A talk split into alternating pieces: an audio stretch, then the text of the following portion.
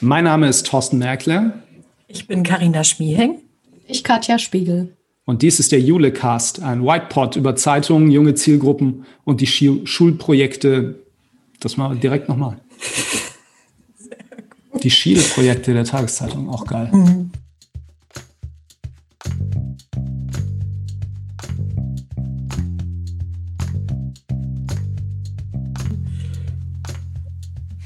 Mein Name ist Thorsten Merkle. Ich bin Karina Schmieheng. Und ich Katja Spiegel.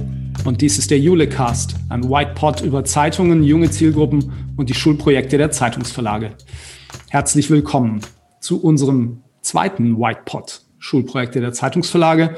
Heute zu den Themen Auflagen, Effekte und Wirtschaftspartner. Für alle, die den ersten Whitepod nicht gehört haben, wir überarbeiten ein altes White Paper zu den Schulprojekten der Zeitungsverlage. Das haben wir im Jahr 2016 erstellt mit neun Thesen in drei Themenbereichen, die zur Weiterentwicklung der Schulprojekte beitragen sollten. Und aktuell stehen die Schulprojekte wieder vor großen Veränderungen. Ob Corona oder andere Faktoren dafür verantwortlich sind, sei erstmal dahingestellt. Fakt ist, viele Verlage fassen ihre Schulprojekte an. Und äh, dem wollen wir Rechnung tragen, unter anderem, indem wir ähm, diese alten Thesen, das alte White Paper aktualisieren. Und wir tun das diskursiv äh, im Team ähm, und äh, entwickeln die alten Thesen weiter. Die ersten drei Thesen haben wir in unserem ersten Whitepod weiterentwickelt. Heute zweiter Whitepod. Es geht um die Themen Auflageneffekte und Wirtschaftspartner in den Schulprojekten der Zeitungsverlage.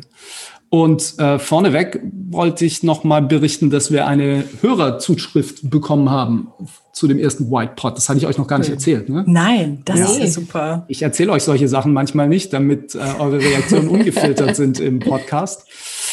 Äh, und zwar haben wir ein Schreiben bekommen ähm, mit der Bitte, doch nicht alles nur im Podcast abzufeiern, sondern manchmal sei es in der Verlagspraxis auch ganz hilfreich, wenn man einfach sich ein Stück Papier rausziehen kann ja. und, äh, und auf die, die neuen Thesen draufschauen kann und mhm. äh, das äh, sich lesend erschließen kann. Und ähm, das ist ein äh, Hinweis, für den ich sehr dankbar bin. Also ich bin immer dankbar, wenn sich jemand meldet auf, äh, auf eine unserer Ulecast-Folgen oder sich überhaupt bei uns meldet, ähm, im Hinblick darauf, was wir tun ähm, und auch mit solchen, äh, mit solchen Hinweisen kommt. Ähm, und tatsächlich hatten wir ja am Ende des ersten Whitepods auch für uns selbst im Gespräch schon festgestellt, dass wir das auf jeden Fall nochmal aufschreiben müssen. Ja. Und das wird ja auch passieren, auch mit diesen drei neuen Thesen, die wir heute entwickeln wollen. Äh, ich dachte, vielleicht macht es Sinn, wenn wir die alten Thesen nochmal einmal kurz durchgehen? Also die, die alten sozusagen aus der ersten Whitepod-Folge. Alte mhm. ist jetzt Quatsch, aber die, mhm. die Thesen, die wir in der ersten, im ersten Whitepod neu erarbeitet haben. Die erste These war, die gedruckte Zeitung kann Schulprojekte bereichern. Die zweite These war, Verlage müssen sich Lehrkräfte zu Partnern machen, indem sie sie zur Medienkompetenzvermittlung befähigen und motivieren. Und die dritte These war, die Schulprojekte sollten es Schülerinnen und Schülern ermöglichen, alle Kanäle des Medienhauses kennenzulernen. Wenn ihr das jetzt nochmal hört, wie sind eure spontanen Gedanken dazu? Ich vermute mal, ihr habt wie ich in der Zwischenzeit jetzt nicht jeden Tag über diese neuen Thesen nachgedacht. Ähm, was denkt ihr, wenn ihr die jetzt nochmal hört, im Abstand von, ich glaube, das ist ein starker Monat her, seit wir die entwickelt haben? So vom Gefühl her sind die ein bisschen länger geworden, glaube ich, als die, die wir ursprünglich dort stehen hatten. Ähm, aber sie tragen doch dem Rechnung, äh, was, also ja, man muss halt so ein bisschen, ein bisschen ausholen, finde ich. Und äh, das würden wir dann, das haben wir im, im äh, Podcast getan, als wir es erklärt haben und haben dann versucht, das so ein bisschen griffig in eine Überschrift zu packen, in eine so eine thesenhafte Überschrift. Und ähm, in dem aufgeschriebenen Papier wird es dann auch nochmal erläutert. Aber ich glaube, so in dieser Länge ähm, ist das schon ganz inhaltlich äh, gut zu fassen. Ich habe nach wie vor den Eindruck, dass ähm, so die, die die Ehrlichkeit so mit Print. Also wie, wie stolz ist man eigentlich auf die Printzeitung in seinem Schulprojekt oder inwiefern wirkt das noch so ein bisschen wie ein Relikt aus äh, alten Zeiten da so ein bisschen rauskommt. Also ich erinnere mich daran, dass wir in dem Gespräch da ähm, äh, hängen geblieben sind, dass wir auch in Gesprächen mit äh, Netzwerkerinnen und Netzwerkern da immer äh, wieder drauf gekommen sind. Und das hört man so in so Zwischentönen. Also wenn man es weiß, hört man das auch aus diesen Thesen raus. Ja, es lässt uns so ein bisschen auf die Bremse treten, oder? Mhm. Aber es ist auch noch so eine Zwischenzeit. Kann das sein? Wir hatten jetzt gerade jüngst wieder so ein Treffen mit Netzwerkern zu dem Thema, äh, wo wieder für und wieder diskutiert wurde, äh, Print, nicht Print. Die einen gehen da radikale Schritte schon und die anderen sagen, nee, es wird einfach noch nachgefragt. Ähm, ja. Mhm. Vielleicht sind ja. wir in zwei, drei Jahren dann äh, schon ganz woanders wieder. Ja, wir sind, wir sind, glaube ich, wirklich in so einer Übergangsphase tatsächlich, wo Stimmt. sich noch gar nicht absehen lässt, ähm, wie, das, wie das konkret weitergeht. Aber es ist, Katja, wie du sagst, manche Verlage legen hier jetzt Hebel um und nehmen die mhm. Printlieferung komplett raus aus den Schulprojekten und ähm, stellen nur noch die digitalen Produkte zur Verfügung.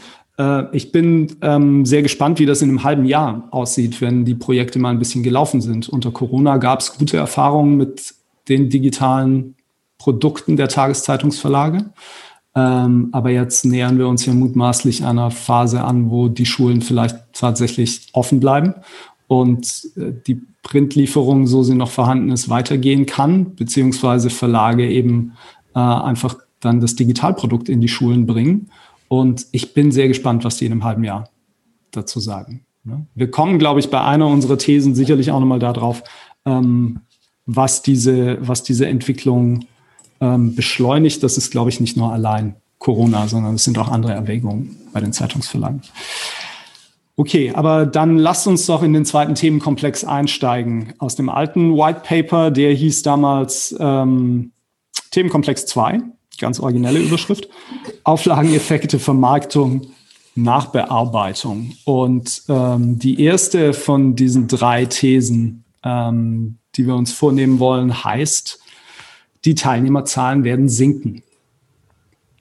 Also die Teilnehmerzahlen ähm, in den Schulprojekten werden werden runtergehen. Das war 2016 unsere vierte These in diesem White Paper. Und zwar ganz einfach, ähm, weil der demografische Wandel ähm, real war damals und immer noch ist.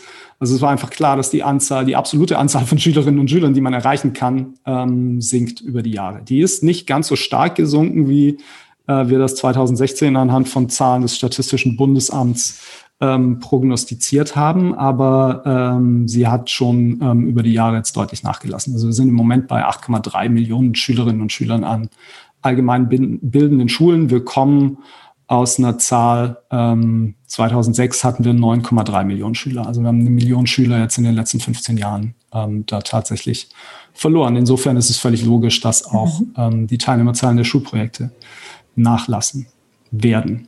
Tatsächlich, hundertprozentig sicher können wir es nicht sagen, weil wir, wir haben diese Zahlen nie erhoben bei den, bei den ja. Zeitungsverlagen. Ja. Also ob die These dann tatsächlich richtig war oder nicht, ob die Verlage da ähm, kämpfen, ähm, das ähm, können wir nicht mit Sicherheit sagen. Ne? Bei uns kommen schwankende Teilnehmerzahlen an, ähm, aber endgültig wissen tun wir es nicht. Ähm, ich fand einen Aspekt in diesem alten White Paper sehr spannend, nämlich einen Hinweis darauf, den wir gegeben haben, wie man denn diesem Teilnehmerschwund entgegenwirken kann. Und unter anderem hatten wir empfohlen, die Lieferzeiträume zu flexibilisieren. Mhm. Ähm, weil es damals eben gang und gäbe war, dass es irgendwie einen Lieferzeitraum gab im Schuljahr oder vielleicht zwei, einen im Frühjahr und einen im Herbst. Ähm, und wer konnte, hat teilgenommen und wer nicht, hat Pech gehabt. Ähm, und da haben wir gesehen jetzt über die letzten Jahre, dass da eine deutliche Flexibilisierung auch einfach eingetreten ist bei den Verlagen. Ne? Also dass es mittlerweile im ganzen Schuljahr viel öfter möglich ist, ähm, teilzunehmen. Und in der digitalen Welt, um ehrlich zu sein, darüber würde ich ganz gerne mit euch mal reden, in der digitalen Welt macht sowas wie ein fester Lieferzeitraum irgendwie, weiß ich nicht, auf dem Papier nicht so viel Sinn, oder? Ich glaube, aus, aus rein vertrieblicher Perspektive absolut nicht. Also da, es gibt ja de facto keine Vorlaufzeit, in der Abladestellen erfasst werden müssen oder ähnliches. Da werden einfach nur die Abos ins System gespielt ähm, und die Schülerinnen und Schüler sollten loslegen können. Ähm, ich kann mir aber schon vorstellen, dass es aus medienpädagogischer Sicht sinnvoll sein kann, ich breche da jetzt keine Lanze für, aber ich kann mir vorstellen, dass es sinnvoll sein kann, wenn man sagt, wir passen unser Unterrichtsmaterial an und liefern vielleicht nochmal extra Arbeitsblätter. Das über ein ganzes Jahr hinweg zu bewerkstelligen, ist natürlich eine andere Hausnummer, als zu sagen, wir machen das jetzt in der Zeit, in der unser Projekt stattfindet. Mhm.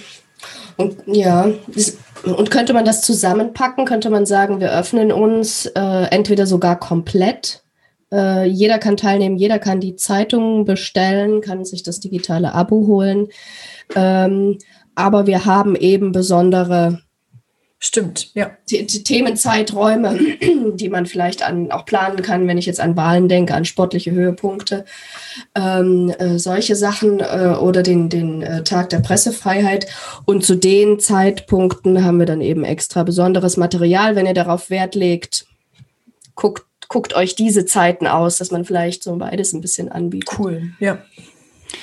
Ja, ich glaube, das durchaus auch, aber ich glaube am Ende ja, ähm, dass die Materialien vielleicht gar nicht so kriegsentscheidend sind ähm, und äh, dass sich die Aktualität ohnehin aus dem Produkt ergibt. Ja. Ähm, mhm. Insofern, ich würde, ähm, also nochmal, Digitalität ist ja nicht nur, dass man die Produkte irgendwie digital zur Verfügung stellt, sondern für mhm. mich wäre ein Ausdruck von Digitalität eben auch, dass es fließend sein kann und man einsteigen kann und aussteigen kann als Lehrkraft, dass die Lehrkräfte selbst wahrscheinlich noch nicht so flexibel sind und viel stringenter auch ihr Schuljahr durchplanen und im Moment gerade in einer Situation sind, wo sie vieles wahrscheinlich radikal umplanen müssen. Ja, ähm, das ist völlig dahingestellt. Ne? Aber irgendwann normalisieren sich die Zeiten mutmaßlich ja wieder. Und ähm, mir kommen so Ansätze, die es ja bei einzelnen Verlagen gibt, ähm, einfach ein, ein Zustieg und ein Abstieg ähm, für so ein Projekt zu ermöglichen, wann auch immer das gewünscht ist und eigentlich ganzjährig so ein Grundrauschen zu haben, mhm. ähm, dem man einfach, ähm, dem, bei dem man einfach aufspringen kann und, und wieder abspringen kann. Das kommt mir schon in der Anlage viel digitaler vor. Und das funktioniert aber tatsächlich ja nur wirklich in ähm, in einer Welt, in der man sich eben nicht mehr um Abladestellen für gedruckte Zeitungen ja. Ähm, ja. bemühen muss. Dann ist es ja. völlig klar, ähm, allein um die Logistik abbilden zu können, dass man vorher die Zeiträume einschränken muss. Aber dieses Spiel ähm, haben wir ja nicht mehr. Und ich glaube, auch die ganze Betrachtungsweise ähm, in Richtung Auflageneffekte, die diese Projekte erzielen, ähm, ich glaube, auch die lässt mehr und mehr nach. Mein Eindruck ist, dass ähm, die Projekte längst nicht mehr so stark vertriebsgetrieben sind wie früher, sondern eher äh, redaktionell und marketinggetrieben sind. Das deckt sich mit dem, was wir aus den Verlagen hören. Wir haben zu dem Thema ähm, mal eine Umfrage gemacht und von 17 Befragten, die wir zum Thema Schulprojekte und IVW interviewt haben, hat ein Drittel gesagt, wir weisen unsere äh, Exemplare aus den Schulprojekten nicht mal mehr in der Auflage aus. Weitere oder es gibt noch weitere Verlage, die das als Freistücke tun, also sprich die Relevanz ist da echt enorm gesunken. Hm. Das hat, glaube ich, auch zu tun, da kommen wir gleich bei der nächsten These drauf, wie die Situation mit den Wirtschaftspartnern, also klassisch den Sponsoren in diesen Projekten mittlerweile aussieht. Ähm, und ähm, ja, mein Eindruck ist auch, dass das spielt weniger und weniger eine Rolle. Und ähm, einige Verlage verabschieden sich davon von der Vorstellung, dass diese Projekte auch noch sozusagen einen Auflageneffekt ähm, erzielen müssen. Mit all den Implikationen, die das dann hat. Ne? Also das bedeutete früher natürlich Reichweite, ähm, so weit wie möglich so viele Schülerinnen und Schüler wie möglich an Bord holen. Ähm, die Frage ist, ob das heute auch noch ein Ziel ist, ne? oder ob man sozusagen dann ähm, eher versucht, ähm, Leuchttürme zu schaffen, digitale äh, Leuchtturmprojekte zu schaffen und eine, eine, eine, kleinere Zielgruppe zu erreichen und die aber dann ähm, wirklich hundertprozentig abzuholen und ähm, hundertprozentig auch in das Projekt ähm, reinzuziehen. Ne? Also ist es ein Reichweitenprojekt am Ende oder geht es darum, digitale Leuchttürme da aufzustellen? Was, wie, wie würden wir denn hier jetzt eine neue These aufstellen? Also ähm, wir würden, glaube ich, nicht mehr davor warnen, dass Teilnehmerzahlen sinken, oder? Ich wir würden sowas sagen wie, die Teilnahme wird fluider. Also wir kommen weg von festen Zeiträumen, äh, wir kommen weg von festen Kohorten, die teilnehmen. Ähm, das ist vielleicht auch gar nicht mehr so stark interaktionsgetrieben zwischen Verlag und Schule. Die Schule kann sich das vielleicht einfach das Angebot holen, wenn sie es braucht. Und ähm, das Ganze wird ja wie im, im wahrsten Sinne des Wortes vielleicht so ein bisschen flüssiger. Ich muss so ein bisschen vor mich hinlachen. Soll ich dir mal vorlesen, was ich aufgeschrieben habe? Oh, jetzt bin ich gespannt. Ja. Also ich habe aufgeschrieben, digital sein heißt flexibel sein.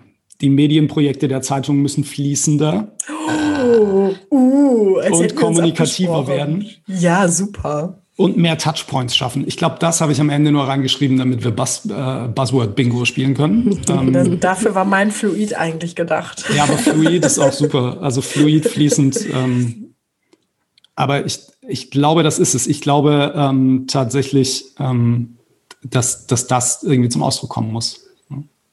Und an sich heißt dieser Themenkomplex ja Auflageneffekte und, ähm, und äh, Wirtschaftspartner, eine Vermarktung, glaube ich. Oh ja. Ähm, insofern, da, da wären wir mit der These eigentlich auch erstmal völlig raus. Aber ja. wir können dazu im Moment auch nicht so viel sagen. Du hattest gerade jetzt die Zahl eingeworfen, ein Drittel der Verlage meldet ähm, die Exemplare gar nicht mehr an die IVW, also an die äh, sozusagen, äh, es wird gar nicht mehr an die Auflage dann dazu gezählt.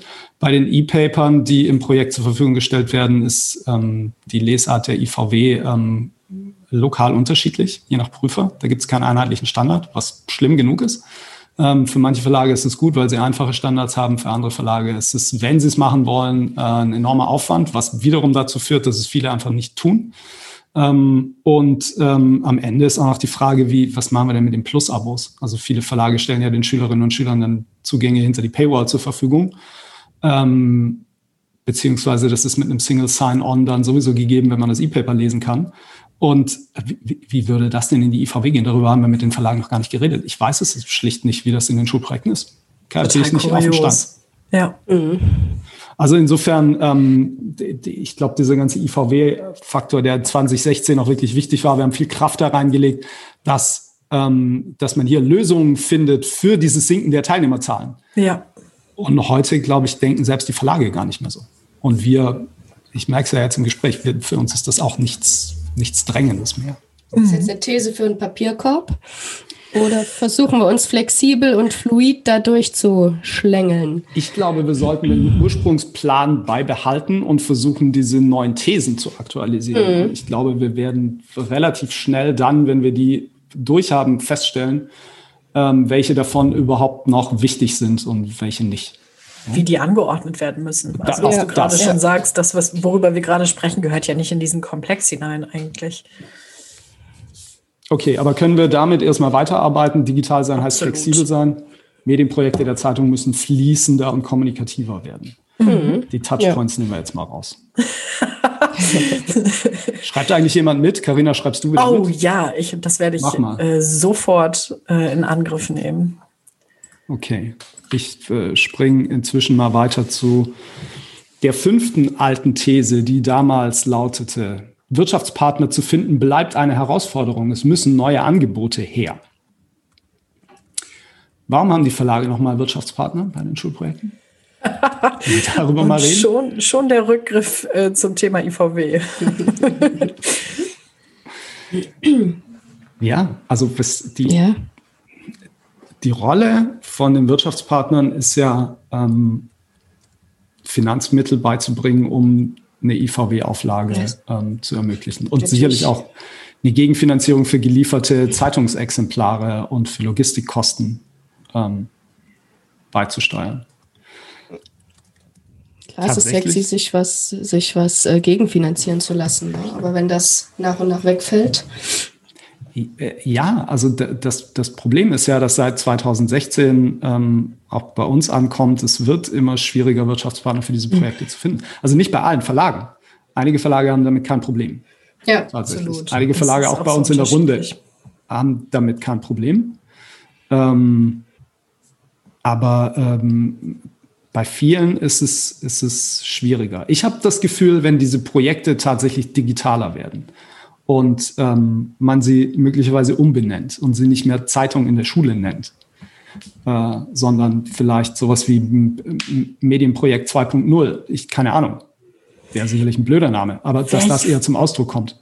Da wäre ich tatsächlich anderer Meinung. Ja? Ich habe so aus der Praxis den Eindruck gehabt, dass das für Wirtschaftspartner spannend ist, was Haptisches zu haben.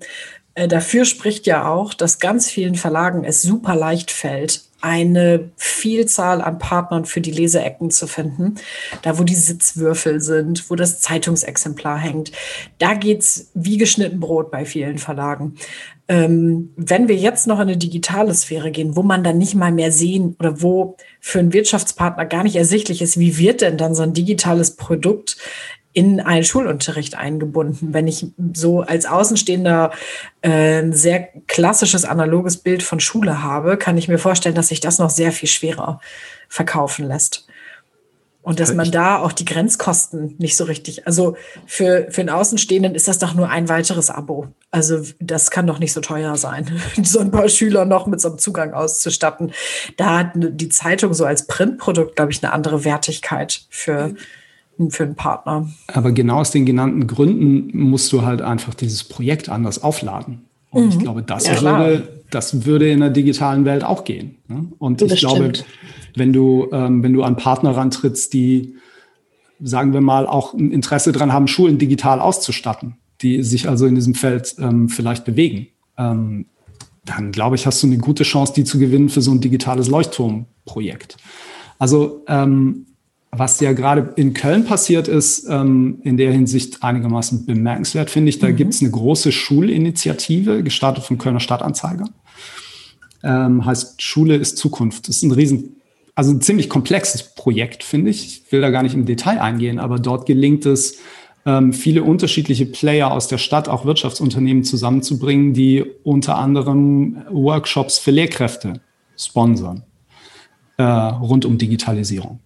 Und ich glaube, das ist genau so ein richtiger Ansatz. Also gar nicht so sehr die Lehrer weiter zu qualifizieren, sondern ähm, das, äh, das aufzuladen, ein solches Projekt. Und zu sagen, wir schaffen hier einen digitalen Leuchtturm ähm, mit unserer starken Medienmarke und wir tragen eben bei zur Medienkompetenzvermittlung. Der Kölner Stadtanzeiger will die Schülerinnen und Schüler zu Faktencheckern im Internet machen. Das finde ich erstmal einen guten und richtigen und hehren Ansatz.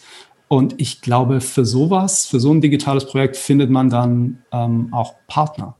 Aber ähm, es, ist, äh, es steht und fällt eben auch damit, ähm, wie viel Aufwand man da betreibt und wer es am Ende macht. Und darauf hatten wir schon in dem alten White Paper hingewiesen, dass man braucht halt jemanden, der sich kümmert. Und mein Gefühl ist, wenn wir an die Verlage denken, die kein so großes Problem mit den Wirtschaftspartnern haben, dann findet man dort auch immer häufig eine Kümmerin tatsächlich, ja. ähm, die dann aber auch, wenn man ihr spricht, dieses Projekt einfach von vorne bis hinten durchdrungen hat und ähm, das eben auch entsprechend nach außen verkörpern kann. Ein Thema für dieses Aufladen der Projekte, äh, zum einen die Digitalisierung, zum anderen aber auch, ähm, wir hatten es schon an verschiedenen Stellen, dass man sagt, wir sprechen über Journalismus und Demokratie, also dieses Medienkompetenzfeld äh, äh, da rauszukehren sozusagen. Und auch da sind sicherlich viele Unternehmen, wenn die an ihren, an ihren Nachwuchs im Unternehmen denken, daran interessiert, dass dort gut ausgebildete junge Menschen dann zu ihnen kommen und überhaupt auch das Fachkräfte-Thema, also die, die Besetzung der Ausbildungsstellen. Ähm, auch da kann man bestimmt die ähm, Unternehmen mit reinziehen und zu sagen und, und ihnen sagen, hier kommt ihr in Kontakt mit den jungen Menschen Menschen, so wie es damals war mit unserem printzentrierten Projekt. Jetzt bieten wir euch digitale Wege, mit den jungen Leuten ins Gespräch zu kommen und äh, eure Arbeitswelt und Unternehmenswelt äh, zu präsentieren und die Schüler abzuholen ähm, und ähm, ja, da einfach in Kontakt zu kommen wer das, wer das möchte, wer eben nicht den schlankeren Weg ohne Wirtschaftspartner gehen möchte und da wiederum Ressourcen freischaufelt für andere, ja. andere Dinge. Genau, auch, auch die gibt es ja. Verlage, die sagen, wir ja. wollen gar keine Wirtschaftspartner mehr. Wir tragen das alleine oder wir ja, kümmern uns um eine andere Art der Finanzierung. Ne? Ähm, ich glaube, ähm, grundsätzlich, wenn man Wirtschaftspartner mit an Bord nimmt, dann ähm, bringt das immer ähm, Komplikationen mit sich. Das ist irgendwie völlig logisch. Das ist keine bahnbrechende Erkenntnis. Ähm, und ähm, tatsächlich muss man dann aber, glaube ich, auch im Rahmen von knappen Ressourcen personell gucken, ähm, ob das dann noch funktioniert oder ob es nicht einfach einen anderen Weg gibt, diese Projekte schlanker abzufahren ähm, und äh, ob Wirtschaftspartner dann, selbst wenn sie, äh, wenn sie sozusagen natürlich einen, einen, Beitrag leisten, der dem Verlag möglicherweise hilft, ähm, ob sie nicht am Ende mehr Aufwand verursachen, als sie die Sache erleichtern. Und nochmal, also wenn wir über vertriebsgetriebene Projekte reden, ähm, dann, ähm, wenn man die gedruckte Zeitung aus dieser Rechnung rausnimmt, mit all den Problemen, die auch das bietet, ne? mhm. ähm, aber dann fallen Produktionskosten und vor allem Logistikkosten weg. Mhm. Punkt. Digitalprodukte sind natürlich nicht kostenlos in der Erstellung, äh, aber sie sind zumindest einigermaßen kostenlos im Vertrieb. Mhm. Was machen wir denn jetzt mit den Wirtschaftspartnern? These, ich habe was Knackiges. Du hast was Knackiges, das ist ja, gut. Ich habe nämlich hab eine, ganz, eine ganz schlimme These. Ja, ihr könnt euch gleich an meiner knackigen reiben. Wer Wirtschaftspartner sucht, muss neue Wege gehen. Also gar nicht so viel anders, aber kleine Stellschrauben. Also hier schon die Frage mit drin, wollt ihr es wirklich? Äh, und wenn, dann braucht ihr neue Wege. Das finde ich super. Finde ich gut. Ich finde es viel besser als das, was ich aufgeschrieben habe. Leg mal los, trotzdem. Okay. Wirtschaftspartner sind ein notwendiges Übel, dessen Abschaffung das Leben für alle Beteiligten erleichtert. Oh, aber notwendig und Abschaffung widerspricht sich doch, oder? Ja, ich habe auch nicht weiter drüber nachgedacht. Ich habe lange über diese These nachgedacht. Ich war irgendwann so frustriert, dass ich ja. das hier einfach aufgeschrieben habe, wissend, dass es Quatsch ist. Ähm, also ich finde diesen, diesen Dreh, den Katja gefunden hat, zu sagen, wer Wirtschaftspartner einbindet, muss neue Wege gehen. Ähm, das finde ich ziemlich gut. Das sollten wir so mal festhalten. Das ist echt gut. So diese, das zeigt ja, dass es eben nicht notwendig ist. Und das, äh, ähm, dass es aber dennoch Verlage gibt, die sagen, wir haben da Lust drauf. Und wir haben nicht nur auf eine monetäre Kooperation, sondern in vielen Fällen ja auch auf eine inhaltlich ähm, getriebene Kooperation Lust. Ja, das, das, ist gut, dass du das sagst. Das ist ein Aspekt, den haben wir gerade in der Diskussion völlig vernachlässigt. Dass, dass, das, ja dass die mehr tun als nur Geld geben. Ja, es gibt durchaus Wirtschaftspartner, die, genau, es gibt durchaus Wirtschaftspartner, die ähm, Sinnvolles damit einbringen, die ähm, den Schülerinnen und Schülern auch neue Einblicke gewähren, gerade im Hinblick tatsächlich auf Berufsorientierung. Ja. Hat ja das Beispiel gebracht, das gibt es ja schon bei einigen Verlagen. Ähm, und das sollte man, glaube ich, ähm, sollte man nicht vergessen. Ja? Das ist ein wichtiger Aspekt, glaube ich, ähm, für viele Verlage im Rahmen dieser Projekte. Okay. Die sechste These und die letzte, die wir heute besprechen. Ich, habt, habt ihr die Thesen nochmal vorher gelesen? Jetzt? Auf die euch? Ja, klar. Ne? Aber ähm, also ich, ich habe die. Ist schön. Ja, als, als ich die gelesen habe, dachte ich mir, ich habe mir so quasi im Geiste mit der Hand vor die Stirn geschlagen, weil ich seit Monaten überhaupt nicht über diesen Aspekt nachgedacht habe. Und das sagt ja vielleicht auch schon was aus. Die sechste These 2016 war, Eltern sind eine Zielgruppe der Schulprojekte. Mhm. Wann haben wir das letzte Mal in unserer monatlichen Videokonferenz Digital Shift der Schulprojekte über Eltern gesprochen. Das oder, taucht echt nicht auf, ja. Oder über den Aspekt Nachbearbeitung im Abo-Marketing im Rahmen dieser Projekte. Wir müssen unbedingt das demnächst als Testballon mal steigen lassen. Ähm, es ist ja nicht so, dass uns an Themen mangelt in unserer regelmäßigen, äh, in unserem regelmäßigen Treffen, aber das müssen wir mal einbringen. Soll ich es auf, auf die Spitze treiben? Ja. Mhm. Du wirst gleich nicht nur die Hand vor die Stirn hauen, sondern den Stirn auf die, die deine Stirn auf die Tischplatte. Ja, wahrscheinlich. Ähm, wir haben im, äh, wenn mich nicht alles täuscht, du wirst mich jetzt mit Sicherheit eines Besseren belehren, aber wenn mich nicht alles täuscht, haben wir diese Frage, nutzen Sie die Schulprojekte zur Abogewinnung, die ja Teil unserer Jule-Umfrage war, ich sage bewusst war, aus der letzten Jule-Umfrage auch rausgenommen. Also wir haben, äh, wir haben ja, wir, und ich habe mich an dieses Gespräch erinnert, das wir geführt haben dazu. Ja. Das ist jetzt mit Sicherheit anderthalb, zwei Jahre her, als wir die äh, Umfrage konzipiert haben. Ähm, und wir haben ganz viel zur Digitalität der Schulprojekte abgefragt und haben gedacht, irgendwo müssen wir jetzt eine Frage streichen. Und in dem Kontext haben wir gedacht, ah, Abo-Gewinnung, das pff, und schön den Strich durchgezogen durch ja. diese Frage. Wir fragen das nicht mal mehr ab. Also wir fragen nicht mal mehr ab, inwiefern die ähm, die Verlage das zur Abogewinnung nutzen. Aber zu unserer Ehrenrettung, vielleicht sprecht ihr in der Videokonferenz Digital Shift nicht darüber. Wir haben es aber auf unserem Ideation Workshop ein, zumindest im Hinterkopf gehabt. Mhm. Ähm, da haben wir über drei Zielgruppen gesprochen. Ähm, also Schüler verschiedenen Alters, Lehrer. Und es gab hin und wieder dann doch auch jemanden, der gesagt hat, wir denken da auch an die Eltern, aber meistens nicht aus vertrieblicher äh, Brille. Also ich finde, bisher ist kein einziger Teil dieses White Papers so schlecht gealtert wie diese These. Das war echt so der Gedanke, den ich gestern noch hatte. Und ähm, das ist, und zwar, ich werde euch sagen, warum. Das ist ähm, ein Exempel für, wie die ganze These dann erläutert wird in dem alten White Paper, ist ein Exempel für unser extrem printzentriertes Denken im Jahr 2016 rund um die Schulprojekte. Noch. Und ähm, das werfe ich uns jetzt gar nicht vor. Ähm, macht auch keinen Sinn, es war 2016, was aber tun. Damals haben wir halt so gedacht. Ähm, die ganze These ist so formuliert wie, ähm, ähm, wie also um, um einen Weg zu vermitteln, wie man Eltern möglicherweise im Rahmen dieser Projekte noch zu Abonnenten machen kann. Und ähm, die bahnbrechende Erkenntnis war dann, ähm, machen Sie denen ein Angebot, ein Teilabo und beschießen Sie die nicht gleich mit einem Vollabo. Ähm, und ähm, heute ist das einfach das Denken, das ist so weit weg. Es ist so weit weg, dass man ähm, überhaupt noch versuchen würde, dieses Projekt so zu bauen und ähm, Eltern so anzusprechen, also über dieses Projekt kompliziert sozusagen, über die Lieferung nach Hause, ähm, denen dann noch, ähm, die noch zu versuchen, zu Abonnenten zu machen. Aber warum eigentlich? Ach, sorry. Ja, nee, entschuldige, warum eigentlich? Weil diese, zumindest ein Kerngedanke, wenn ich mich jetzt als äh, äh, Mama oder Papa, Oma oder Opa so ein bisschen reinversetze, ähm, mein Kind, da denke ich klar an die Jüngeren, hat jetzt gerade ein Projekt, da bin ich doch schon neugierig, was machen die da?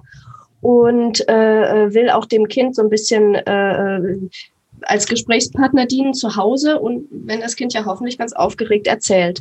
Ähm, also da ein bisschen informiert zu werden, fände ich schon spannend. Ähm, warum fällt das immer hinten runter? Ist das schlichtweg der Aufwand im Verlag, da zu sagen, oh, wir machen da jetzt noch ein Elternschreiben oder sonst was? Zu dem Aufwand, genau dazu wollte mhm. ich was sagen. Das ist jetzt die Steilvorlage. Ja.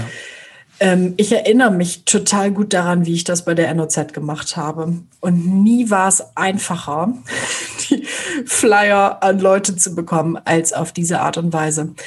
Ich habe einfach zu jedem Schulprojekt, das ich hatte, einen Briefumschlag fertig gemacht mit Anzahl der Schüler und Flyern, das an den Lehrer geschickt und habe mir gedacht, wie geil kann das denn bitte sein, dass der Lehrer dann hingeht und unsere Flyer für Leseproben verteilt mit einem ganz freundlichen Anschreiben, genau wie Katja gesagt hat. Ihr Kind liest gerade in der Schule äh, die Zeitung, lesen Sie doch zu Hause einfach mit. Und das hatte jetzt nicht die stärksten Response-Quoten. Das hatte auch nicht die stärksten Wandlungsquoten, aber man hat da maximal 120 Euro für den Druck von einem Satz Flyer in die Hand genommen, hat ein bisschen Porto bezahlt und hatte einen sehr, einen sehr gut emotionalen Weg, um ähm, in die Hausaufgabenhefter der Kinder reinzukommen. Also ich, ich verstehe ich verstehe die Komplexität, aber aus vertrieblicher Sicht war das eine sehr bequeme Aktion. Dafür muss ich an anderer Stelle deutlich mehr schuften, um an die Proben ranzukommen. Ja, aber der Weg hat ja, das, der gibt so viele Abrisspunkte tatsächlich. Ne? Also, Klar. Ähm, und aus Perspektive ähm, 2016 war ich, war ich schon Vater, noch nicht lange. Ähm, aber heute habe ich ein Schulkind. Und ähm, das Zeug, was er aus der Schule mitbringt, das scanne ich relativ schnell, weil das ist viel, um ehrlich zu sein. Ähm, und da kommen auch viel Informationen auf einen zu. Jetzt, also nochmal, auch unter Corona sicherlich mehr als sonst. Ja? Und wir haben hier einen ähm, Kultusminister, der wahnsinnig gerne Briefe an Eltern schreibt unter hm. Corona. Okay. Was auch in Ordnung ist. Ich habe irgendwann aufgehört, die zu lesen und habe die Zusammenfassung der Tageszeitung am nächsten Tag entnommen, weil das dann besser lesbar war. Ähm, aber die Menge an Material, was du kriegst aus Schulen als Eltern, das ist schon beeindruckend. Und du scannst relativ schnell und relativ viel. Und ich, äh, ich glaube einfach, dass heutzutage die Touchpoints andere sein müssten. Ne? Und äh, bei einem digitalen Projekt ähm, ist es, glaube ich, auch genau so, dass die Schülerinnen und Schüler dann das Produkt mit nach Hause bringen und mit nach Hause nehmen. Zumindest können sie es ja. Ne? Und ähm, es gibt mittlerweile so viele Touchpoints tatsächlich mit, mit diesen Zielgruppen, also auch mit Eltern und mit, mit den Jugendlichen per se sowieso auch. Ich finde halt, die gehören alle in das Schulprojekt. Ähm, war ja eine unserer aktualisierten Thesen aus dem ersten Whitepot. Und ähm, die Vorstellung, dass man sozusagen dann so ein Projekt nochmal versucht, für, fürs Abo-Marketing zu nutzen. Ähm, wahrscheinlich würden mir Vertriebsleiter rauf und runter widersprechen. Ähm, aber ähm, mir kommt es einfach auch das wieder in der digitalen Welt viel künstlicher vor, als das vielleicht, Karina, ähm, was du beschrieben hast, war ja, war ja Printwelt sozusagen. Total, das war 100 Prozent Print. Als das damals noch war. Aber wenn ich mir heute vorstelle, ich würde dann, wenn mein Kind in einem digitalen Projekt ist, ähm, ich würde einen Flyer mit nach Hause kriegen, der mir das erläutert. Fände ich irgendwie schreck. Fändest du es nicht ja. gruseliger, wenn die plötzlich deine E-Mail-Adresse hätten? Total. Also, das, Total. also da finde ich den Flyer, ich finde, also ich verstehe es, es ist nicht, es ist nicht so cool digital, wie wir es erwarten, aber ich fände es sehr viel beängstigender, wenn ich plötzlich eine E-Mail von dem Projektpartner äh, äh, meines Kindes in der Schule äh, bekommen würde. Aber ja. der Flyer, also ich glaube, das ist eine Frage des Wies. Ne? Also wenn man jetzt einfach nur einen Flyer verschickt, vielleicht auch nicht so cool, aber man könnte total viele andere ähm, Wege wählen, die jetzt nicht rein digital sein müssen, um daraus eine gute Erfahrung irgendwie zu machen. Wenn wir jetzt mal zurückspringen, die Ausgangsthese war ja, Eltern sind eine Zielgruppe der Schulprojekte. Würden wir das denn noch teilen? Absolut, so? aber nicht aus vertrieblicher Brille. Also wir haben ja ähm, den Begriff Print sozialisiert schon mal im Kontext der Lehrer benutzt in einer der früheren Thesen. Und ich glaube, dass wenn wir von printsozialisierten oder mediensozialisierten Haushalten sprechen, dann kommen wir nicht dran vorbei, auch mit den Eltern in Kontakt zu kommen. Also die Kinder sollen ähm, die Projekte in irgendeiner Form auch zu Hause weiterführen. Und in dem Sinne kommen Eltern mit dem Projekt in Berührung und mit Medien in Berührung. Und ich glaube, die sind eine Zielgruppe der Schulprojekte. Das mhm. können wir so, die Überschrift könnten wir stehen lassen, an den Inhalt müssten wir ran. Und dann müssten wir, glaube ich, auch noch differenzieren ähm, und das Alter der Schüler betrachten. Also je jünger die Schüler, desto ähm, wobei, jetzt komme ich schon vom Inhalt weg. Also ich hatte hier noch notiert, je jünger die Schüler, desto erfolgsversprechender ist der Weg wahrscheinlich, die Eltern doch so ein bisschen mit ins Boot zu holen, weil die älteren Schüler wiederum so, wollen sich ja selber auch als Zielgruppe hauptsächlich betrachtet wissen und ernst genommen wissen. Ähm, und da hatte ich mir überlegt, dass man dann vor allem, ähm, vielleicht machen wir hier so einen Punkt draus, wie man die Projekte nachhaltig macht, wie man sie nachhält. Also, dass man sagt, bei den Jüngeren sind die Eltern noch ein guter Partner zu sagen, Mensch, guck doch mal später weiter in die Kindernachrichten, die wir haben oder sonst was. Und bei den älteren Schülern müssen wir halt schauen, wie wir, wie wir da als Medienhaus noch in Kontakt bleiben, bis zum nächsten Schulprojekt Leuchtturm sozusagen, der ansteht. Also, dass man da einfach die, hier sind die Touchpoints wieder, ne, die, die äh, äh Punkte, wo man sie, wo wir, wo wir sie greifen können, äh, noch ein bisschen ausbauen. Wie würden wir das aktualisieren? Würden wir sagen, Eltern sind eine Zielgruppe der Schulprojekte?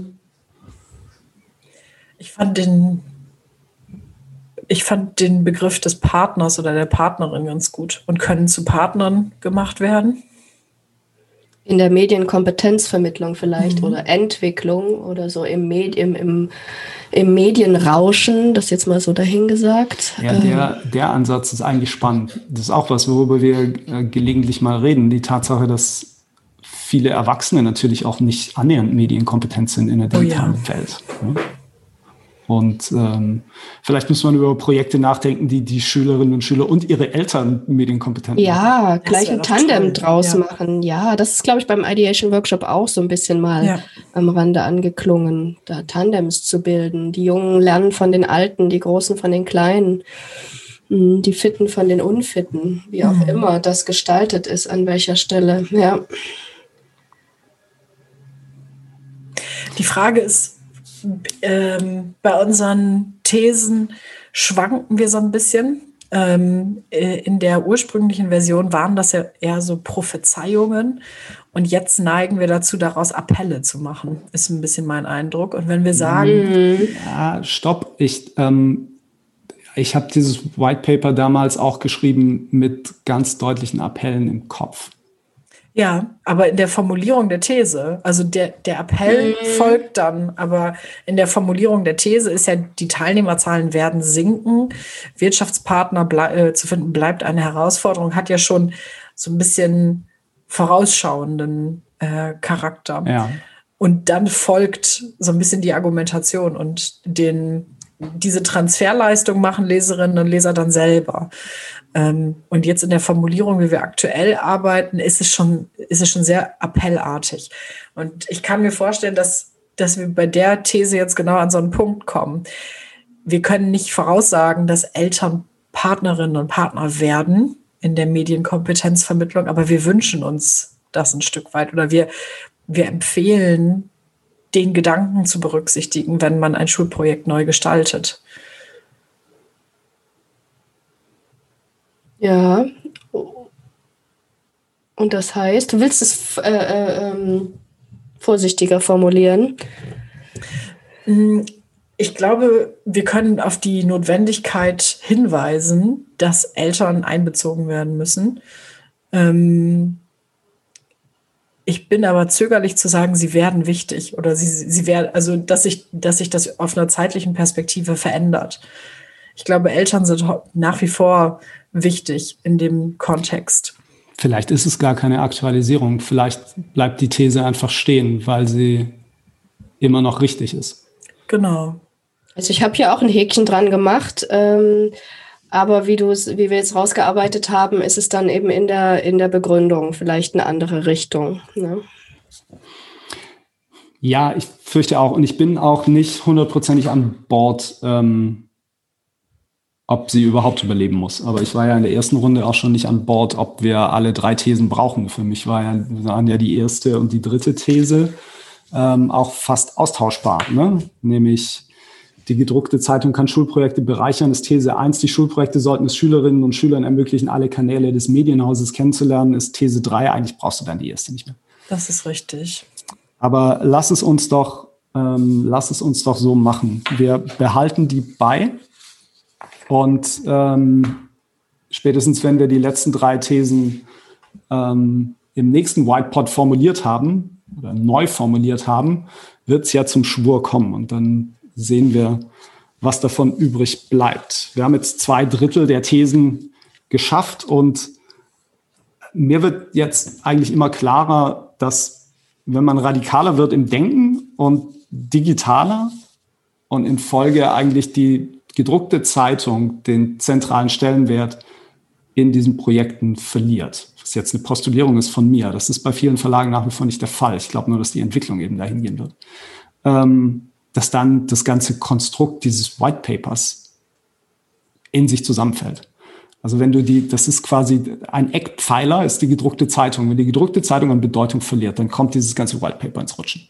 Stimmt. Ich glaube, ja. das ist das, was wir gerade feststellen. Und das bedeutet, dass wir gucken müssen, ob diese Thesen überhaupt noch, also so wie sie angeordnet sind, richtig sind. Wir haben das ja vorhin mal gestreift. Ist das nach wie vor alles noch so richtig? Ist das die richtige Reihenfolge? Ja.